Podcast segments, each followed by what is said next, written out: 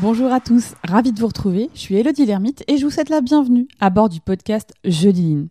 Que vous ayez entendu tout et son contraire sur la démarche Lean, ici pas de recette miracle ou de carte à suivre, non. Il s'agit plutôt d'entretenir les discussions, d'alimenter notre capacité à insuffler énergie et passion, de s'inspirer, de mettre des mots simples sur des sujets a priori complexes. Bref, apprendre, comprendre pour oser, voilà ce que vous trouverez ici. Mon objectif Vous donner les clés et les astuces pour booster concrètement la performance de vos activités, quelles qu'elles soient, pour impulser la démarche avec vos équipes. Jeudi Ligne, c'est entrer dans l'univers de ceux qui innovent au quotidien en partageant avec eux, attraper leur essentiel, faire un pas de côté pour nourrir son propre voyage. Aujourd'hui, je vous partage la discussion que j'ai eue avec Michael Ballet. Comme toujours, et vous connaissez l'exercice, nous avons identifié un thème pour lancer la discussion, et puis ensuite on chemine. Avec Michael, nous avons identifié le bon usage du lean, qui nous a amené à évoquer l'apprentissage, l'esprit de croissance, les pareto, les niveaux logiques, l'onboarding et bien d'autres choses. Je ne vous en dis pas plus et vous laisse prendre part à notre discussion. Bonjour Michael Bonjour Elodie. en tout cas, merci d'avoir accepté d'avoir cette discussion euh, tous les deux sur, le podcast. Ben, merci à toi. Alors, du coup, il a fallu qu'on fasse un choix et euh, on a choisi tous les deux de discuter autour du bon usage du lean. Et alors, bah alors du coup, euh, la première question, forcément, c'est qu'est-ce qu'on y met derrière? Ben, Je sais pas, qu'est-ce que tu mets derrière?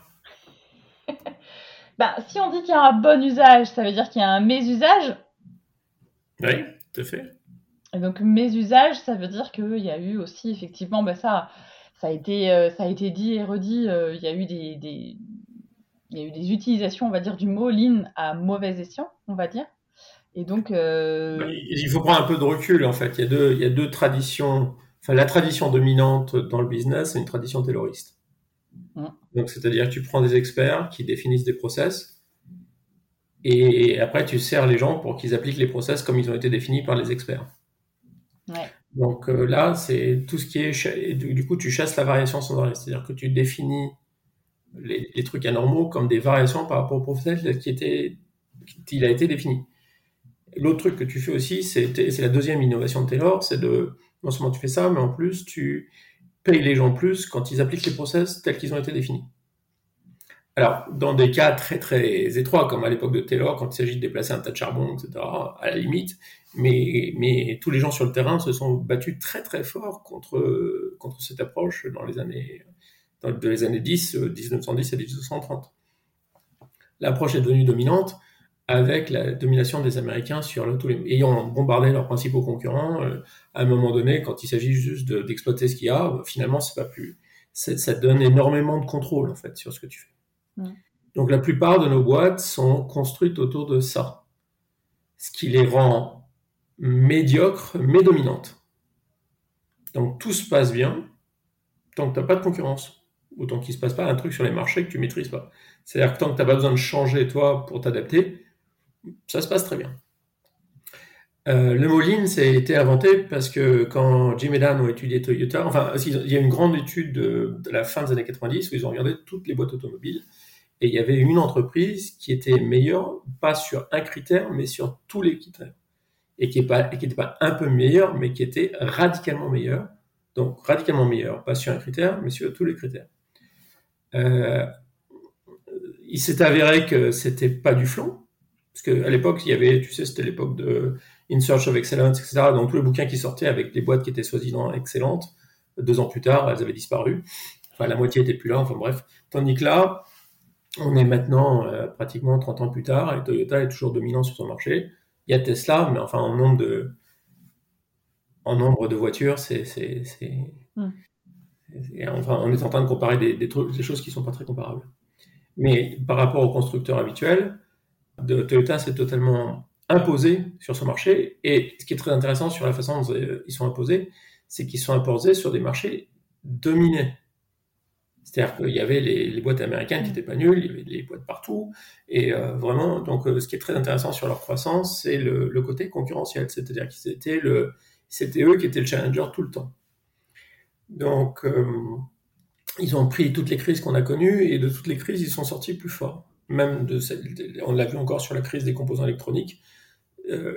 Toyota, ce sont les usines qui s'arrêtent en dernier et qui repartent en premier. Donc ils font vraiment, toujours encore aujourd'hui, quelque chose de différent. Hmm. Donc, faute de trouver un bon terme, ils ont appelé ça lean. Parce que ce qu'ils ont vu, c'est que c'était effectivement plus lean. C'était plus. Alors lean, c'est un, terme américain.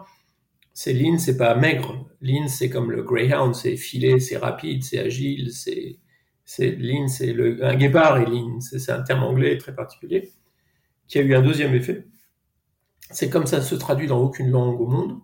Ça a créé une marque parce qu'on a bien touché, parce que tout le monde a cherché autre chose et finalement rien ne décrivait le terme. Donc on est en train de regarder un autre paradigme de business, une autre façon, vraiment sur tous les points de vue, de faire du business. Évidemment, tous les gens qui tenaient à leur terrorisme n'allaient pas se laisser faire parce qu'ils auraient dû changer la vie et apprendre quelque chose de nouveau. Donc ils ont dit, mais si, regardez, mm. ce qu'on fait, c'est du lean. En fait, ce qu'on fait, c'est de l'efficacité opérationnelle, du Sigma, tout ce que tu veux, et tous ces gens-là ont dit, non, non, non, non, je vous assure, c'est du lean. Donc ils ont pris leur terrorisme avec leur processus et leur contrôle. Ils ont pris deux, trois outils comme des outils Kaizen, enfin, qui n'est pas du vrai Kaizen, enfin, ils ont pris deux, trois trucs, et ils ont dit, c'est du lean. Mais en fait, ça n'a rien à voir. Oui, parce que du coup, c'est comme la, c'est la publication que j'ai sortie là cette semaine sur euh, la Cécile Roche qui, qui me l'avait dit. Parce que souvent, c'est ce qu'on ce qu'on dit. Oui, mais Lean, c'est toujours pareil. C'est euh, du visual management, du Kaizen, résolution de problèmes, et différent dans chaque entreprise. C'est-à-dire que euh, il faut il faut pas faire du copier-coller, quoi. déjà, il faut comprendre la différence de paradigme. la différence de paradigme, c'est le toutes les approches sont des approches où c'est le processus qui est dominant et on met les gens dedans. Donc évidemment, ça coince. Donc après, il y a des choses pour obliger les gens à rentrer dans le processus, il y a tout un ensemble de mécanismes, ou pour améliorer le processus. Donc on va, on va essentiellement faire des optimisations locales. Donc ça, c'est on est en plein dans le taylorisme de, grand-papa. Hein. On l'a mis au bout du jour, mais c'est ça. Et le lean, vraiment, le truc frappant, moi je me souviens le, quand ils ont dit, pour fabriquer des pièces, il faut commencer par fabriquer des gens. Donc c'est vraiment une approche de développement des gens. C'est central. C'est pas quelque chose qu'on fait en plus, c'est pas quelque chose qu'on fait au cas où, c'est central. Et ça, ça a beaucoup d'applications. Alors en plus, la vraie phrase, c'est pour développer les gens dans les limites de leur, de leur capacité. Donc c'est compliqué, parce qu'après, tout le monde se développe pas de la même façon, etc. Mais, mais vraiment, c'est vraiment people-centric c'est pas du tout l'entreprise libérée qui est, en fait, l'entreprise libérée, l'allocratie, tout ça, c'est l'agile, c'est la réponse au terrorisme, c'est dire on va tout jeter, maintenant les, gens se débrouillent. C'est pas du tout ça, c'est vraiment un truc où on va travailler avec les gens sur non pas comment ils se comportent, qui est l'obsession occidentale, mais comment ils réfléchissent. Et donc, le point de départ du Lean à la Toyota, c'est que quand les gens comprennent mieux ce qu'ils font, ils travaillent mieux. Point barre. Deuxièmement, quand ils comprennent mieux ce qu'ils font et qu'ils travaillent ensemble, c'est-à-dire qu'ils s'aident les uns les autres, la performance est là. Donc on a deux points de départ qui sont totalement humains. Qui un, il faut que les gens comprennent mieux ce qui leur arrive. Comme la discussion qu'on a eue sur euh, est-ce que tu as compris où était le flux de valeur, où est le flux de valeur? Une fois que tu as compris ça, bah, tu travailles mieux, c'est clair. Et deuxièmement, le fait que ces compréhensions doivent être partagées. Donc les outils sont pas du tout ce qu'on croit. Ce ne sont pas des outils d'optimisation. L'optimisation, elle vient ailleurs. Elle, est, globale, l'optimisation. L'optimisation vient de trois choses. C'est que quand les gens ont compris ce qu'ils faisaient, et surtout ce qu'ils faisaient mal, qu'ils ont partagé leurs analyses, ils découvrent qu'ils font des trucs qui sont déconnants, qui créent du gaspillage, et ils arrêtent. Ils font autre chose. Donc au total, effectivement, c'est beaucoup plus performant. Mais c'est une façon complètement différente de manager la boîte. Alors, totalement, totalement, évidemment, totalement d'accord. Mais par contre, euh, il y a quand même des, moments difficiles dans le sens où, euh, déjà, il faut être capable individuellement d'accepter, de se dire, bah, il y a certainement des trucs que j'ai pas bien compris. Et, ça, c'est déjà une étape qui est assez complexe à avoir selon, euh, selon la position qu'on peut avoir dans l'entreprise aussi. Alors tout à fait. Alors quand tu rentres dans le, quand tu rentres dans le fait de le faire pour de vrai en pratique, tu tombes vite sur une théorie psychologique qui dit qu'il y a essentiellement deux attitudes vis-à-vis de l'apprentissage. Tu as une attitude qui s'appelle, euh, c'est une théorie de, Carol Dweck, qu'il avait vue sur des enfants. Qui, elle comparait les résultats scolaires. il, y a des, il y a des enfants qui ont une attitude d'apprentissage. C'est-à-dire qu'ils croient fondamentalement deux choses. Un, qu'ils peuvent apprendre, et deux, que ça vaut le coup d'apprendre parce qu'ils auront des meilleurs résultats. Par rapport à des enfants qui pensent que, un, ils savent déjà tout ce qu'ils ont besoin de savoir, et deuxièmement, ils, vont apprendre leur servir à rien parce que euh, c'est déjà fait, en fait, d'une façon ou d'autre. Donc, on se rend compte que, alors, souvent, c'est des attitudes qu'ont les gens en général. Après, on se rend compte que c'est par domaine. C'est-à-dire qu'il y a des gens, en fait, on va se rendre compte que les gens sont bien, sont prêts à apprendre certains domaines et quand tu les sors de leur zone de confort, là, ils bloquent sur d'autres domaines. Donc, c'est tout plus compliqué. C'est jamais général, évidemment. Mais fondamentalement, oui. Le Lean demande une attitude de ce qu'on appelle l'esprit de croissance. Et donc, ça veut dire que tu t'entoures, tu promeus, tu reconnais des gens qui ont l'esprit de croissance. Et un des trucs marrants dans mes bouquins, les gens me disent toujours, mais pourquoi s'il y a autant de conflits dans le Lean? Au début, je comprenais pas, parce que je pensais que le Goldman, il n'y avait pas plus de conflits qu'autre chose. Il y en a. En fait, c'est pas c'est que tu tombes sur la première personne, elle va bien, euh, elle apprend avec toi, la deuxième personne, plus puis tu tombes sur quelqu'un qui bute et qui décide qu'il va tout bloquer. Et là, il y a du conflit. C'est-à-dire que, et le conflit, en fait, qui n'était pas facile à voir au début, c'est que le conflit est sur ton attitude à l'apprentissage.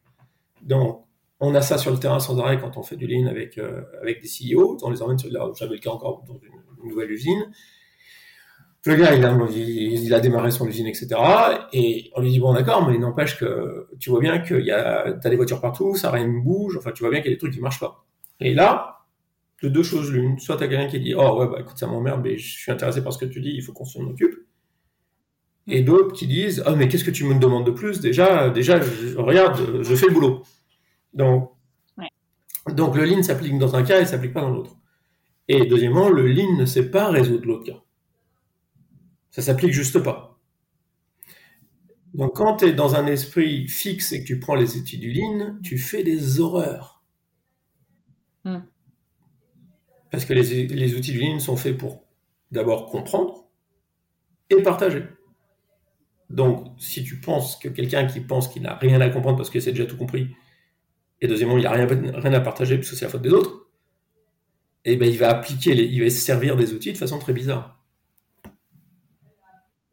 Alors, tout ça est renforcé par le problème des consultants, qui, euh, eux, sont des super terroristes par nature, puisque c'est s'y vendent.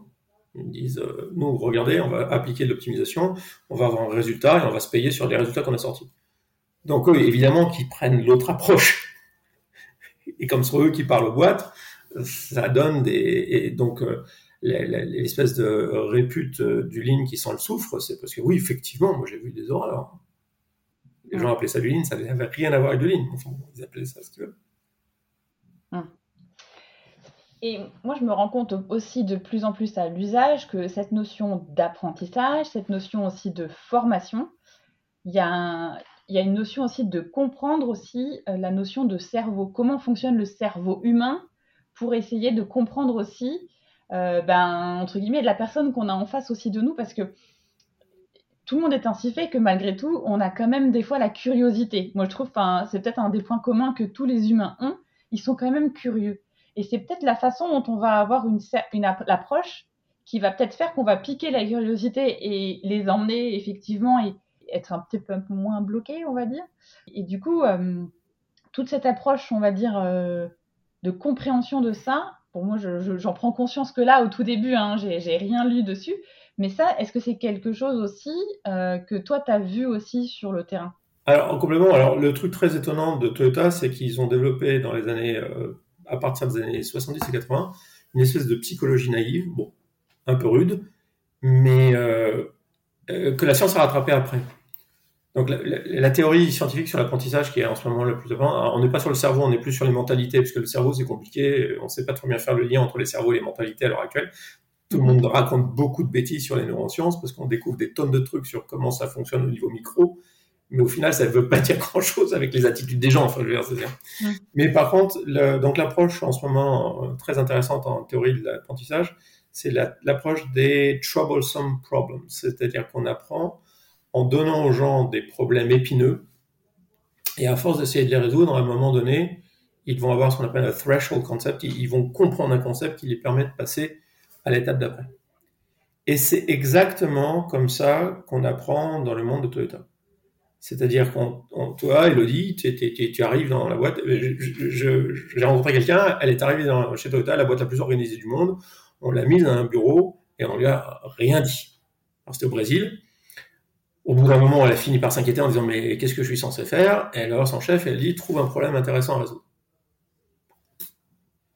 Alors elle repart, elle parle à ses collègues, il dit qu'est-ce qui se passe? Et ils disent t'inquiète pas, c'est parfaitement normal trouve un problème. Donc elle trouve un problème à voir son chef et lui dit non, non, trouve un problème intéressant à résoudre.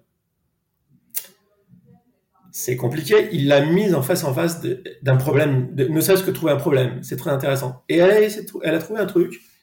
Et en le résolvant, au final, elle a reconfiguré toutes les politiques d'achat avec les fournisseurs locaux. Ouais.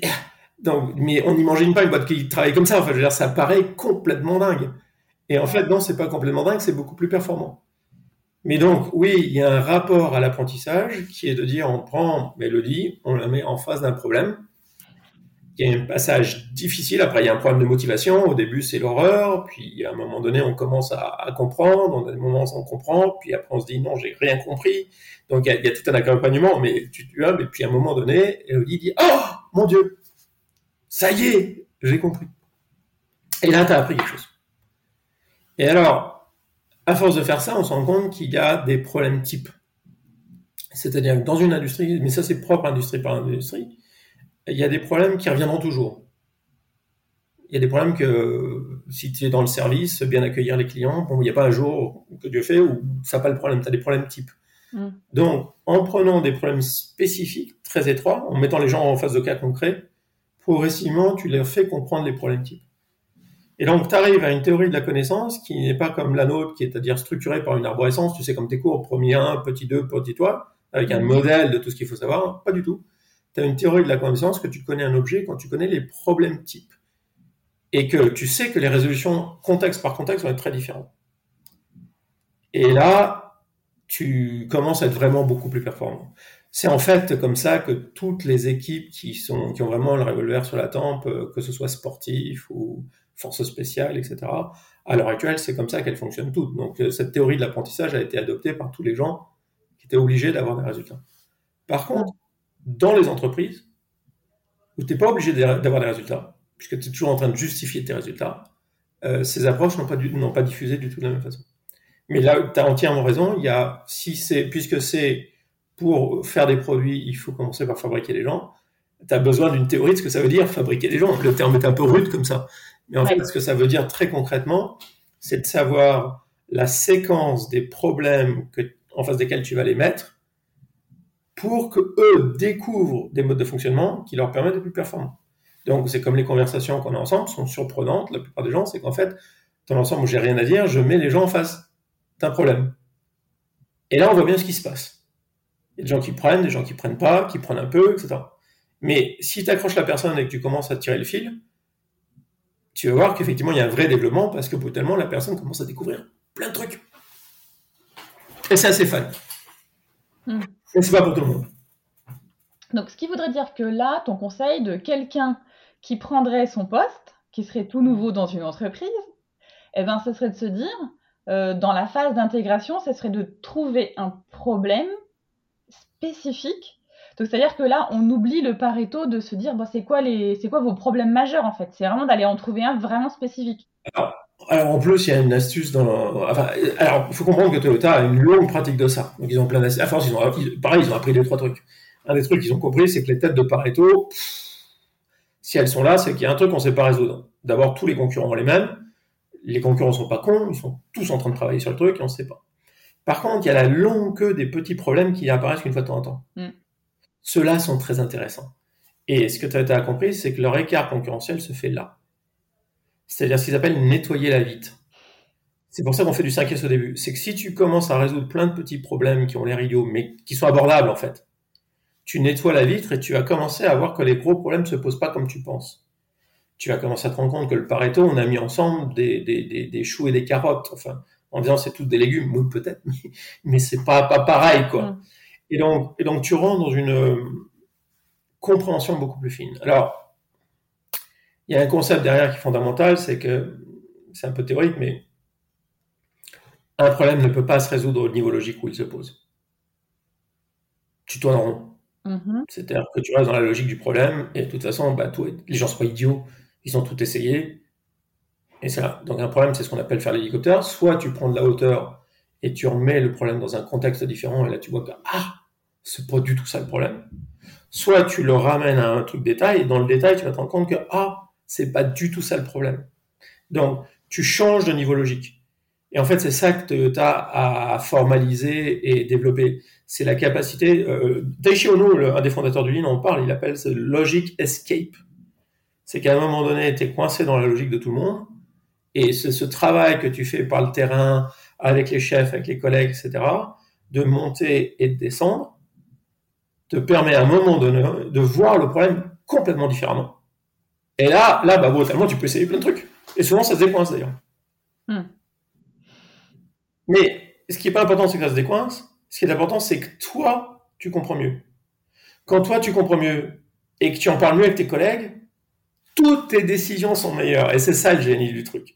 C'est une optimisation globale. C'est-à-dire que c'est pas, oui, tu as résolu un truc, d'accord, et alors, ça fait, bah si, non, ça fait rien, le fait que tu as résolu, ça fait que tu as compris quelque chose. Je donne un exemple. J'étais à l'hôpital récemment et on était en face d'un chef de service qui était très très bien, un service très bien tenu, et qui nous montrait la liste des trucs pour augmenter son service, pour améliorer son service, qui était un service de support aux, aux machines internes de l'hôpital, de ce qu'il allait mettre en place, les référentiels, les trucs, les programmes, etc.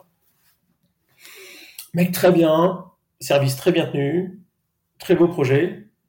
Et on était là avec le patron d'hôpital en train de se rendre compte de dire mais oh, imaginons qu'il y arrive. Il est en train de créer une couche de bureaucratie supplémentaire qui va avoir deux effets l'interaction avec les autres processus qui sont en place, les points de friction sont exponentiels.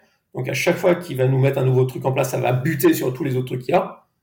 Et ça va créer de la friction et de la rigidité parce que l'un ou l'autre va gagner, mais il va se passer un truc.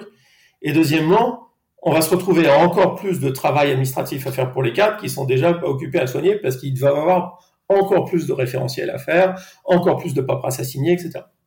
Donc, tu vois, c'est typiquement un autre niveau logique.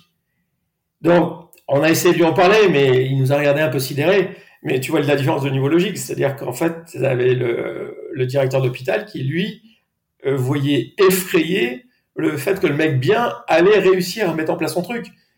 Ça aurait sans doute des effets pour son service, mais sur l'hôpital, au secours, on est en train d'augmenter le problème. Tu vois, c'est ça la différence de, de niveau logique.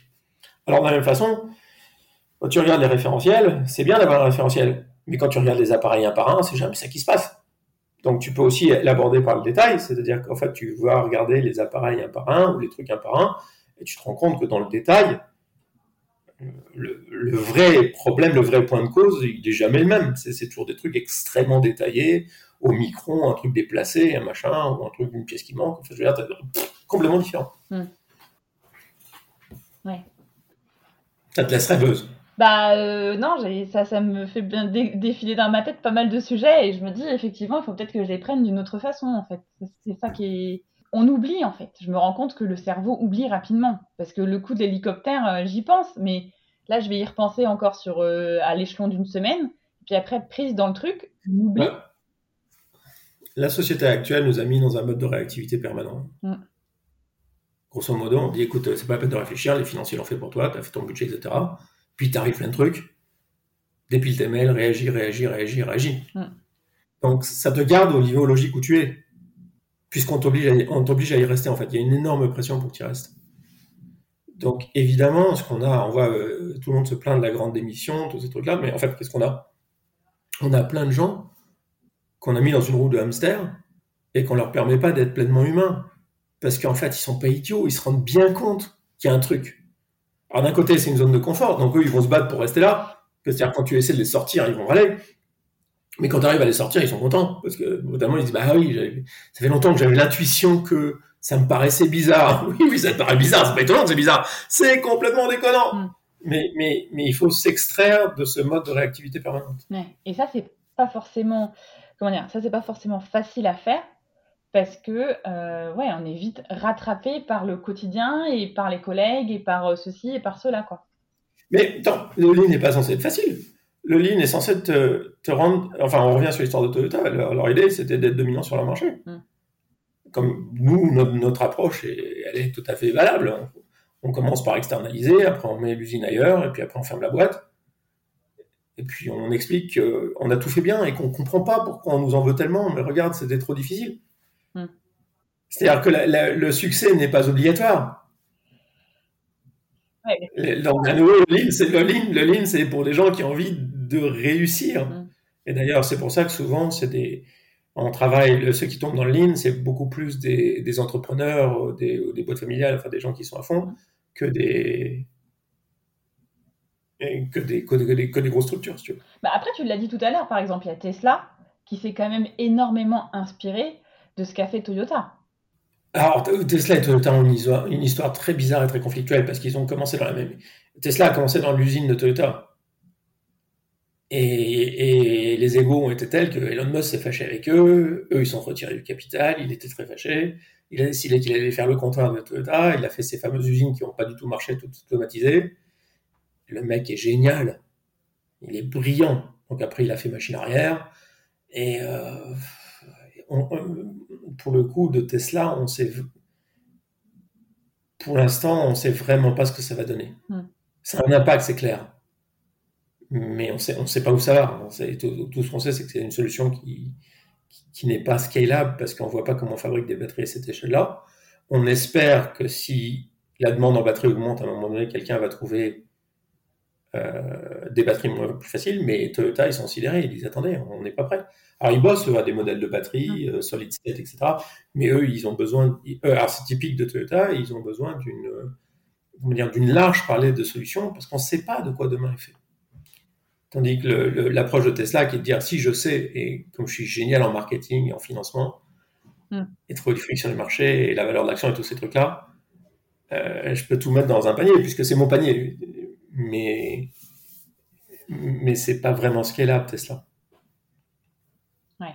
Bah, après, effectivement, entre, entre le moment où, aujourd'hui, pour nous, Toyota, euh, c'est apparu comme un modèle, les premières années, ils étaient aussi pas forcément, je pense, vus comme un modèle.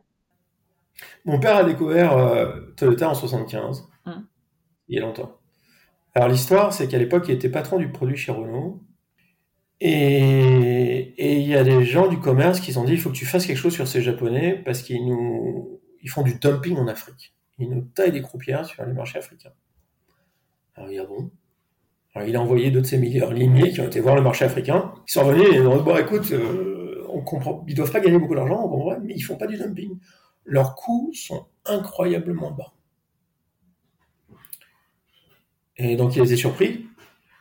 Et donc, il a organisé les premières visites dans, françaises dans les usines Toyota. Il a été voir. alors, en fait, c'est marrant parce que j'ai retrouvé un monsieur qui a écrit un bouquin qui est malheureusement décédé depuis, qui avait écrit un bouquin, qui a écrit un bouquin sur les management lessons de, de Taishi Ono. Et qui était le gars qui avait fait visiter l'usine à mon père à l'époque. Ah et donc, il était là avec son équipe et ils étaient dans l'usine Toyota. Il dit, bah là, regarde, ils font comme nous. Là, regarde, ils font comme nous. Là, regarde, ils font comme nous. Et il dit, oui, mais comptez le nombre d'opérateurs qu'il y a sur la chaîne. Ah, ils en ont moitié moins que nous. Il y a un truc. Mais sinon, regarde, leur usine, elle est, elle est bourrée de pièces. Ils ont des stocks partout, comme nous. Qu'est-ce qui, c'est quoi leur truc? Puis à un moment donné, il a une idée. Il dit, mais montrez-nous l'entrepôt.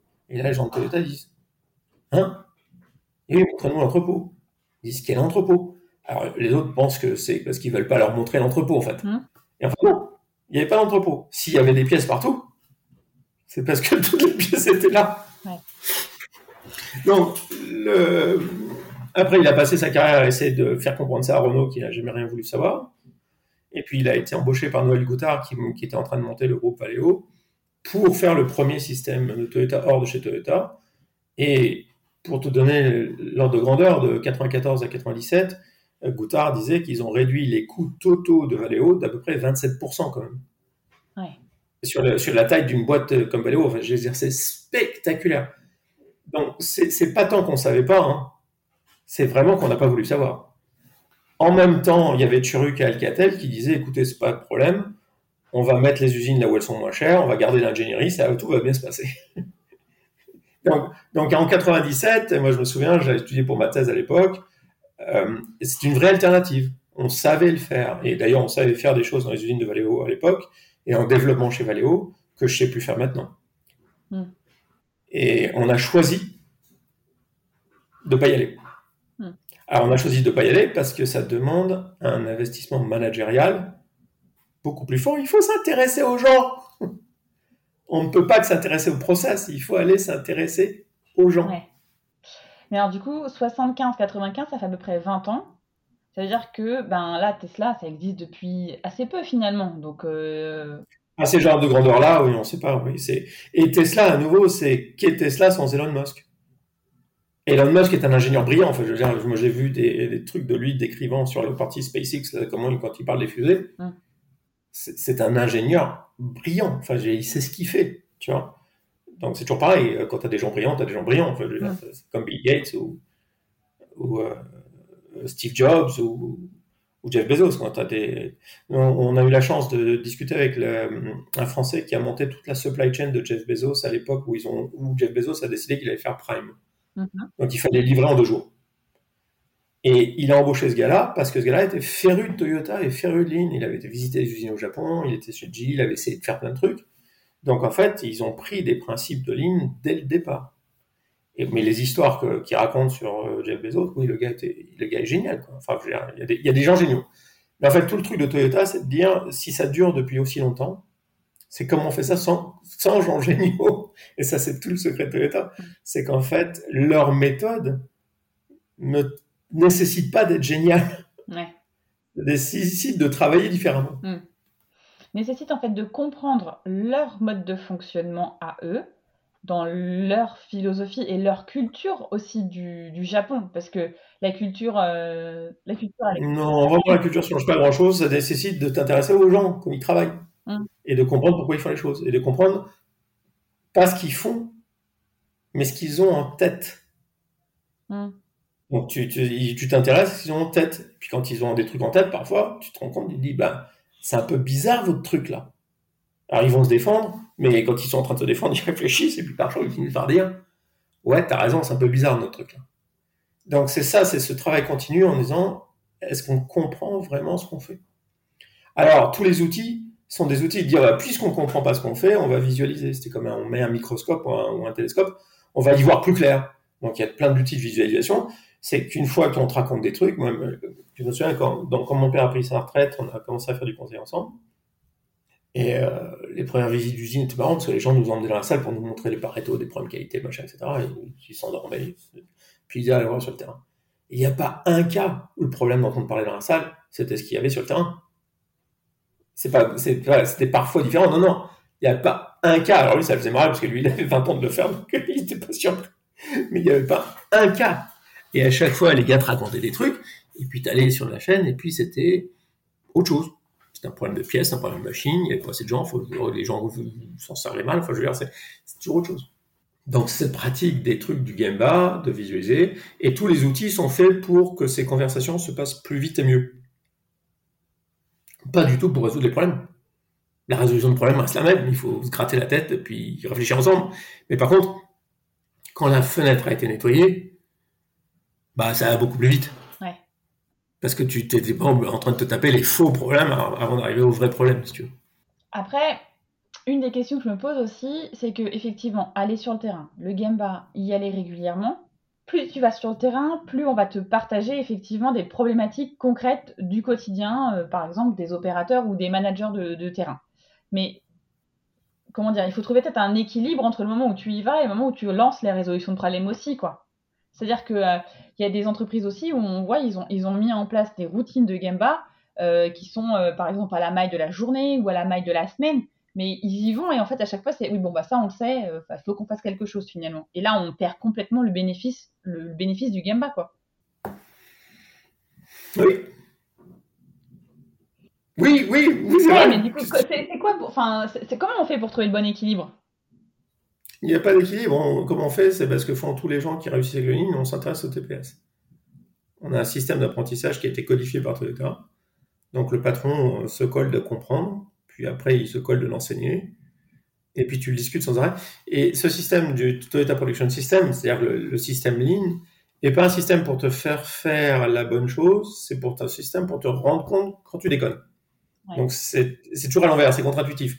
C'est qu'on laisse les gens faire, ils font leur boulot, etc. Puis on a un système pour à chaque fois qu'on mord la ligne blanche, il fait bip Là, c'est bizarre ton truc. Donc, donc la question, c'est est-ce que tu t'occupes de la sécurité des gens? Bah oui, non. Euh, tu as un plan, est-ce qu'il marche, etc.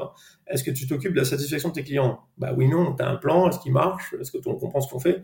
Est-ce qu'on s'occupe de réduire les lead time En fait, tu as un certain nombre de questions. Est-ce qu'on s'occupe de réagir vite aux problèmes qualité?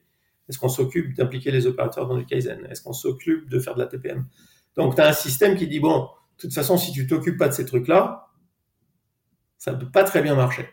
Donc, quand tu mets en place le système, il ne te dit pas quoi faire le système. Il te fait te rendre compte que là, tu es vraiment en train de louper le coche avec un truc. Donc après, bah, tu, remets les gens dessus et ils trouvent des trucs bien. Ouais. Et on apprend par les choses qu'on n'a pas comprises et par les erreurs qu'on commet à répétition. parfois, c'est lent. Hum. Il faut commettre la même. Ce qui est, ce qui est frustrant, c'est qu'on commet la même erreur 3, 4, 5 fois avant de finir par comprendre que là, à tous les coups, ça va coincer. Une fois qu'on a compris ça, on fait autre chose. Et c'est à ça que sert le système Lean. Alors, pour les gens qui cherchent de l'optimisation locale, ça ne leur sert à rien. Pour les gens qui cherchent à réussir dans la durée, c'est très très utile. Donc à nouveau, c'est une question d'attention, ça dépend de ce que tu essayes de faire. Mmh. D'où finalement le, rebouclage de, de, la toute première phrase finalement qu'on s'est dit euh, tous les deux sur le bon usage du Lean c'est de se poser la question de qu'est-ce que j'ai envie d'apprendre? Est-ce que j'ai vraiment envie d'apprendre, oui ou non déjà? Ah, Qu'est-ce que c'est pas justement c'est pas qu'est-ce que j'ai envie d'apprendre, c'est qu'est-ce que la réalité m'apprend. Quand ça change là-bas dehors, qu'est-ce qu'il faut que je change moi? Et j'ai un système qui va montrer là où ça bouge. Parce que brutalement mes clients sont pas contents, mes gens sont pas contents, mes lead times augmentent, j'ai des problèmes qualité, je m'occupe pas assez de machines. Tu vois, mais en fait, avant, avant ça marchait, maintenant ça marche pas. Bah, généralement, c'est parce qu'il s'est passé quelque chose dans l'environnement qui a changé. Donc c'est un système qui est sans arrêt en train de te dire bon, quand ça change dans l'environnement, ça me met en face des problèmes que je sais pas résoudre, et j'ai peut-être pas envie de l'apprendre. Souvent, j'ai pas envie de l'apprendre. C'est humain. Mais, mais je me fais une raison que oui, bon bah il va falloir s'y mettre. Alors, c'est humain, par contre, effectivement, quand tu as cette genre d'énergie dans la boîte où les gens sont plus rapides à dire bon, il va falloir s'y mettre, ça donne un buzz, ça donne un, ça donne un truc, ça bouge, quoi. C'est, c'est, on a des gens qui sont beaucoup plus flexibles, rapides, et puis franchement, c'est plus rigolo. Parce que tu peux avoir des conversations avec des gens sur tiens, ton truc là, ça marche pas, et au lieu de monter dans les tours ou t'expliquer que si, il dit ah bon, puis, puis, puis enfin, je veux dire, ça, euh, comme tu disais, l'émotion de la curiosité, on, on, on, laisse beaucoup de place à l'émotion de la curiosité. Hmm. Est-ce qu'après, il y a une taille limite? Euh, C'est une des questions que je me posais aussi, à savoir, euh, aujourd'hui, on a des startups industrielles, qui enfin des startups même aussi tout court, qui, qui, qui, démarrent déjà dès le démarrage avec cette, cette façon de penser lean. Et à côté de ça, tu as des grosses entreprises qui aussi essayent de mettre ça en dedans, mais qui finalement, tu vois que ça rame. Tu, tu, tu, tu parles, tu parles entreprise, ça n'a pas de sens pour le lean, on parle personne à l'époque, chez PSA, il y avait Vardenaga qui avait compris les trucs, il a fait des trucs incroyables. Que ce soit le patron d'un service ou le manager d'une équipe, team leader ou le patron d'une boîte, quelle que soit la taille d'état, quand il a compris le raisonnement ligne, ça fait des trucs incroyables. Euh, même sans le comprendre tous les outils, mon, père parlait souvent d'un type qu'il aimait bien chez Renault, qui s'était retrouvé patron de l'Inde et qu'il avait été visité. Euh, mon père était à la retraite et il disait, le gars disait, bon écoute, moi j'ai compris qu'un truc, c'est que de toute façon, je les challenge sur leur logique, je sais ce qu'ils me racontent des choses cohérentes. Donc il avait appris ça avec mon père. Donc tu vois, lui, il a pas été, il n'est pas allé partir se battre avec Renault sur les systèmes, tout ça. Il avait juste compris un truc, c'est que c'est ça, c'est cette dynamique, c'est que quand les gens lui racontaient un truc, tant que c'était pas, tant que tout le monde n'était pas clair sur la logique, il continuait à, à secouer le cocotier. Et ça donnait des résultats sur le moyen terme extraordinaires.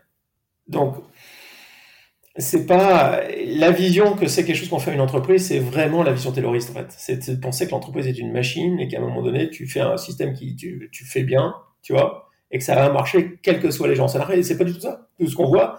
Et alors nous on le sait parce que quand on travaille dans les entreprises, moi je travaille avec les avec des patrons de boîte, donc on voit un interne, on voit là où il a compris, et puis on voit le service d'à côté où il refuse d'apprendre. Donc on a on a ce on a ce contrôle groupe en fait. Tu vois. Et alors il n'y a pas photo. Enfin je veux dire, je sais pas comment on sait pas le communiquer à l'extérieur, hein, c'est parce que personne nous croit. Mais il y a vraiment pas photo. c'est juste spectaculaire. Donc ça n'a rien à voir avec la structure d'entreprise. Ça a à voir avec la structure des têtes, leur orientation et leur attitude au challenge et à l'apprentissage. Donc, tout ce que le système te demande, c'est qu'une fois que tu as envie d'apprendre et que tu es prêt à faire challenger, euh, tu as une méthode. C'est que tu n'as pas besoin de le faire de façon euh, de tout redécouvrir sans arrêt. Tu as une méthode. Le système, il te dit, bon, dans l'ensemble, tu prends n'importe quelle activité, t'en sais rien, mais tu vas regarder là, tu vas regarder là, bah, tu vas regarder tes clients, tu vas regarder, tu, vas commencer par regarder les retours clients, tu, vas comprendre des trucs tout de suite. Hein. Tu vas regarder tes lead time, tu vas regarder comment on traite les problèmes qualité chez toi, est-ce qu'on sait d'où ils viennent, tu vas regarder si les, si les, machines sont maintenues, et puis tu vas regarder euh, comment, où est-ce que les gens ont, la possibilité de s'exprimer et de contrôler leur travail. une fois que tu as regardé ça, tu reviens, tu as une, tout de suite une bien meilleure idée. Mais si c'est ça que tu cherches, donc, le, Lean, c'est une méthode pour comprendre les misconceptions, les idées fausses qu'on a sur le monde. Alors, l'idée de Taylor, c'est d'appeler le management scientifique, c'est une méthode pour dire on prend le meilleur process, c'est pas rien de scientifique. Le Lean, quand les gens de Toyota disent oh, non, non, non, on fait de la science, vraiment. Mais c'est vraiment au sens scientifique des scientifiques. C'est-à-dire que la science avance parce qu'on comprend où sont nos erreurs. Donc on a des modèles et puis on n'arrête pas de chercher à la frange et donc, ce qui intéresse les scientifiques, c'est quand le modèle, il fait des trucs bizarres, il n'explique pas la réalité, parce qu'ils savent quelque chose à trouver. Et en fait, c'est ça qu'ils ont pris, eux, de la science. C'est-à-dire qu'en fait, ils sont sans en train de tester et d'aller regarder, s'intéresser, même parfois quand il n'y a pas d'enjeu monétaire, etc. Ils s'intéressent à tous les trucs où ça se passe pas comme on pensait.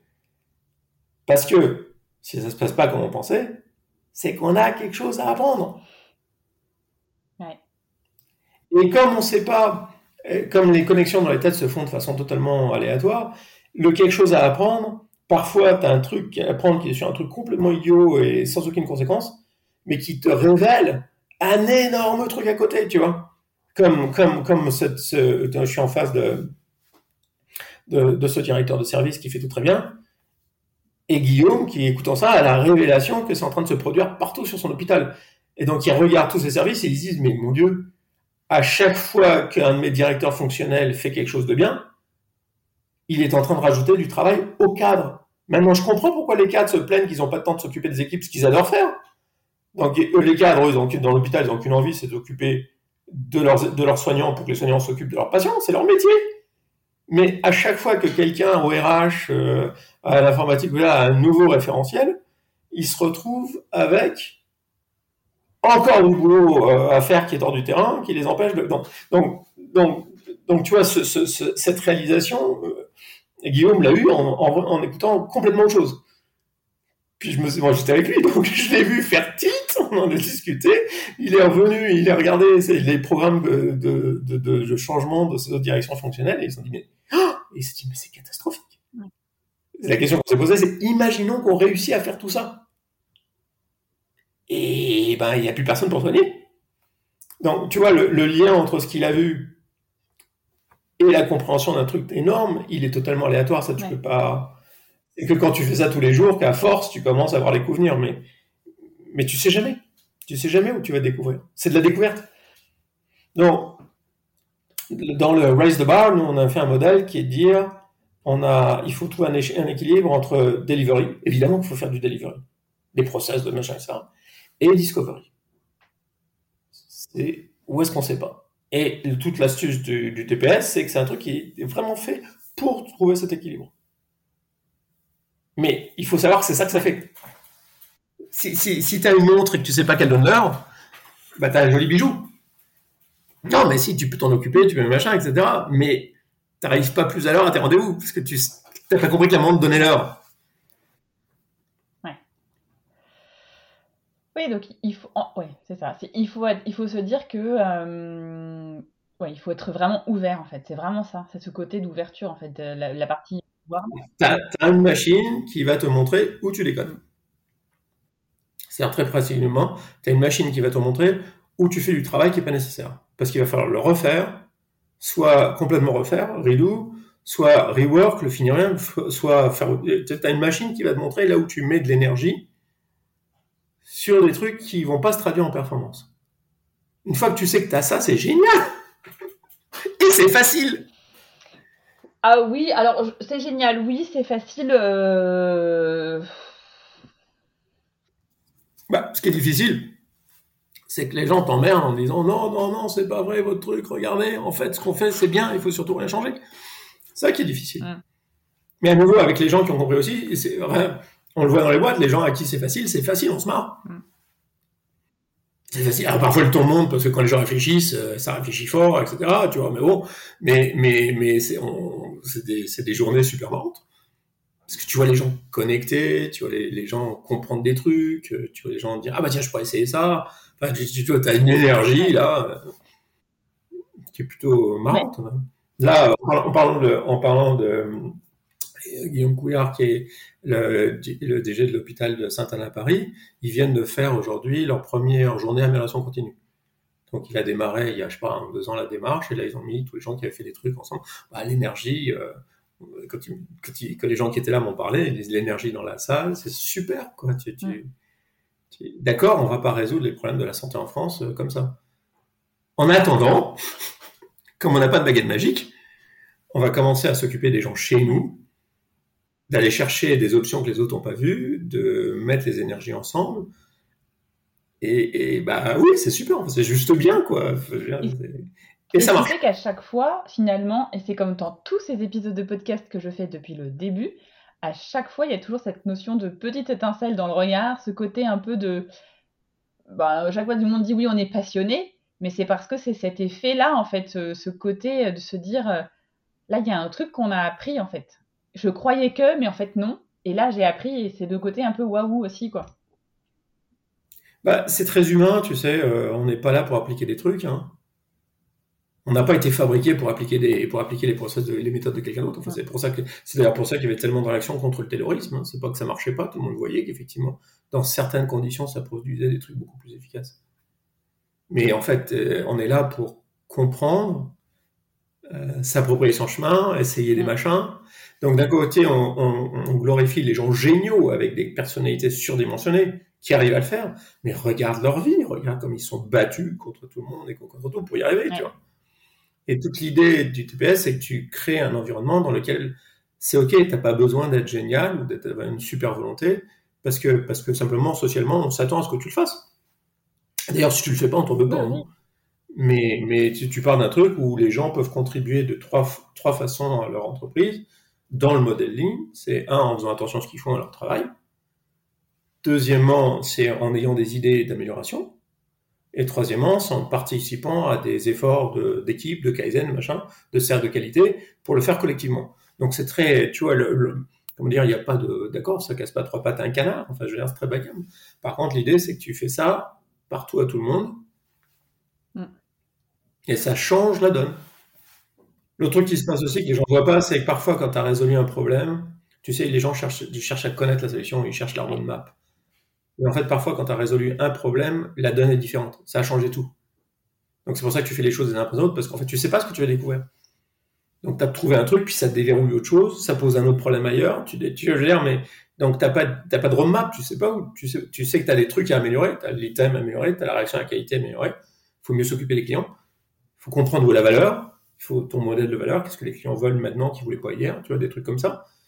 Mais tu n'as pas de réponse à ces questions c'est prendre un toboggan en se disant que euh, ça va être fun. Jacques Chaise, avec qui, qui j'ai beaucoup travaillé, disait euh, euh, c'est faire du rappel à l'australienne. Il y a le rappel où tu es, face à la falaise et puis tu descends, puis il y a la façon qu'on apprend à faire, qui est beaucoup plus rapide, c'est que tu es face au vide et que tu descends face au vide. Alors, lui, c'était son, son, grand truc, il expliquait que ligne, lui, son expérience de ligne, c'était d'apprendre à faire du rappel à l'australienne. Eh ben, je trouve que c'est une bonne conclusion sur, euh, sur cette discussion. bon, en tout cas, merci beaucoup. Merci euh, sincèrement. Bah, merci à toi. Puis, euh, écoute, c'est des questions qui sont passionnantes. c'est toujours marrant, hein, c'est toujours intéressant. Et puis, et puis oui, c'est vrai que c'est vrai que a en face de nous un management financier qui, qui est exploitant à fond et qui, toutes ces, pour qui toutes ces questions sont résolues. Puisqu'une fois que tu as pris la décision sur le budget, après, il suffit de l'exécuter, tu vois. Et donc, euh, c'est clair qu'avec nos petits bras et nos, nos trucs de s'intéresser aux gens, etc., on a du mal à, mm. on a du mal à les convaincre. Mais on y arrive, petit à petit. J'en suis sûr. Merci à toi. En tout cas, tu y contribues, tu vois, en, ayant ces conversations et en les diffusant, absolument. On fait, on fait petit à petit évoluer les mentalités. Et il faut se dire aussi que c'est plus que c'est plus que la stratégie du colibri, en fait. Euh, en fait, ça a plus d'impact qu'on pense. Hein, c'est juste pas régulier, mais ça change des boîtes, ça change des têtes qui vont changer de job. moi, je le vois, moi, je fais ça depuis 30 ans, et on voit bien que quand même, ça crée des poches d'endroits où il se passe des choses différentes. Donc, donc ça, c'est vraiment sympa. Mm. Il n'y a plus qu'à oser le faire, en fait. Euh, c'est pas tant oser, il faut, par contre, il faut ouvrir un bouquin, il faut comprendre ce que c'est. C'est ça. C'est pas une question d'oser, hein. c'est vraiment une question de se dire j'ai besoin de comprendre ce truc. Et donc tout le monde se dit oui, oui, Lynn, j'ai compris, j'en ai entendu parler, je le fais déjà, etc. Non, non. Il y a un moment donné, c'est on revient à notre tout premier point, c'est un changement de paradigme. Mm. C'est vraiment, il faut accepter que c'est, on revient à ta première question. Le bon usage de Lean, c'est pas le bon usage de Lean, c'est de comprendre ce que c'est que le Lean. Ouais. Et là, à un moment donné, il faut vraiment se dire bon, je vais comprendre ce truc. Et pour comprendre, eh ben, il faut lire, il faut, il faut rencontrer des gens. Bah, il faut ouvrir un bouquin, aller voir les gens qui l'ont fait et rejoindre euh, la communauté de l'Institut in France, euh, rencontrer des gens. Il faut écouter des témoignages, il faut lire de la théorie. Enfin oui, mais à un moment donné, euh, bah, ce qu'on fait tous naturellement quand on veut comprendre quelque chose. C'est ça. Bon, ben en tout cas, merci beaucoup. Merci à toi. J'espère que cet échange vous a inspiré, a eu l'effet hélicoptère sur vos pratiques, vos sujets du moment.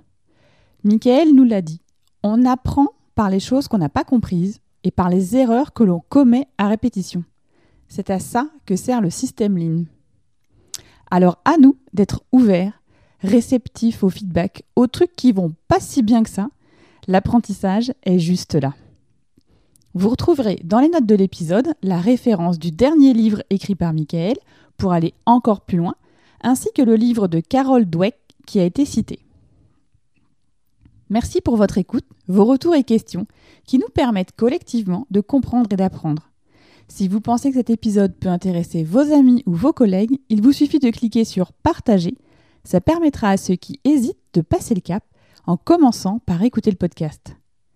Enfin, si vous souhaitez me contacter, vous pouvez le faire via la page LinkedIn dédiée, Jeudi Lean. Échanger avec vous est toujours une source d'apprentissage. On se retrouve dans 15 jours en attendant, n'oubliez pas d'ici là d'oser dire je dis